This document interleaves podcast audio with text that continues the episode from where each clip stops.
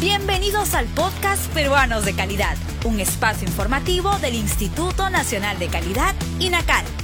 Acompáñennos a conocer la importancia y los beneficios de contar con productos y servicios de calidad en el país.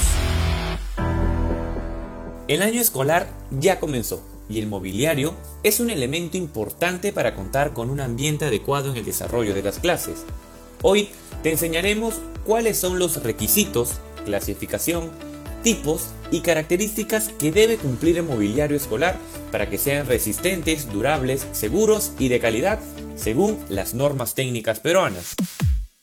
¿Quieres conocer más sobre estas normas técnicas peruanas? Ingresa a la sala de lectura virtual www.go.p/inacal.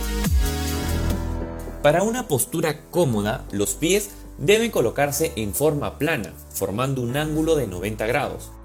El diseño y forma de la mesa puede ser cuadrada, rectangular u otras, respetando las dimensiones según la talla promedio del estudiante.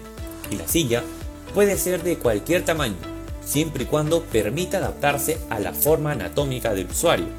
Para las mesas de los estudiantes con discapacidad, se debe considerar una superficie de trabajo plana, suave y antideslizante. No debe presentar defectos que afecten la seguridad de los alumnos.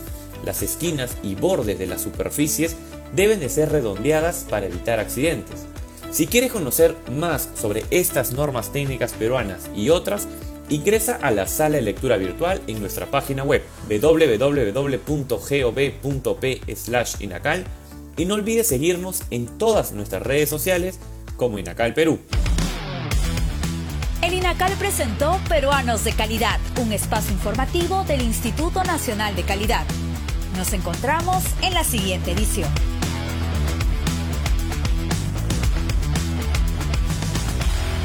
Siempre con el pueblo. Gobierno del Perú.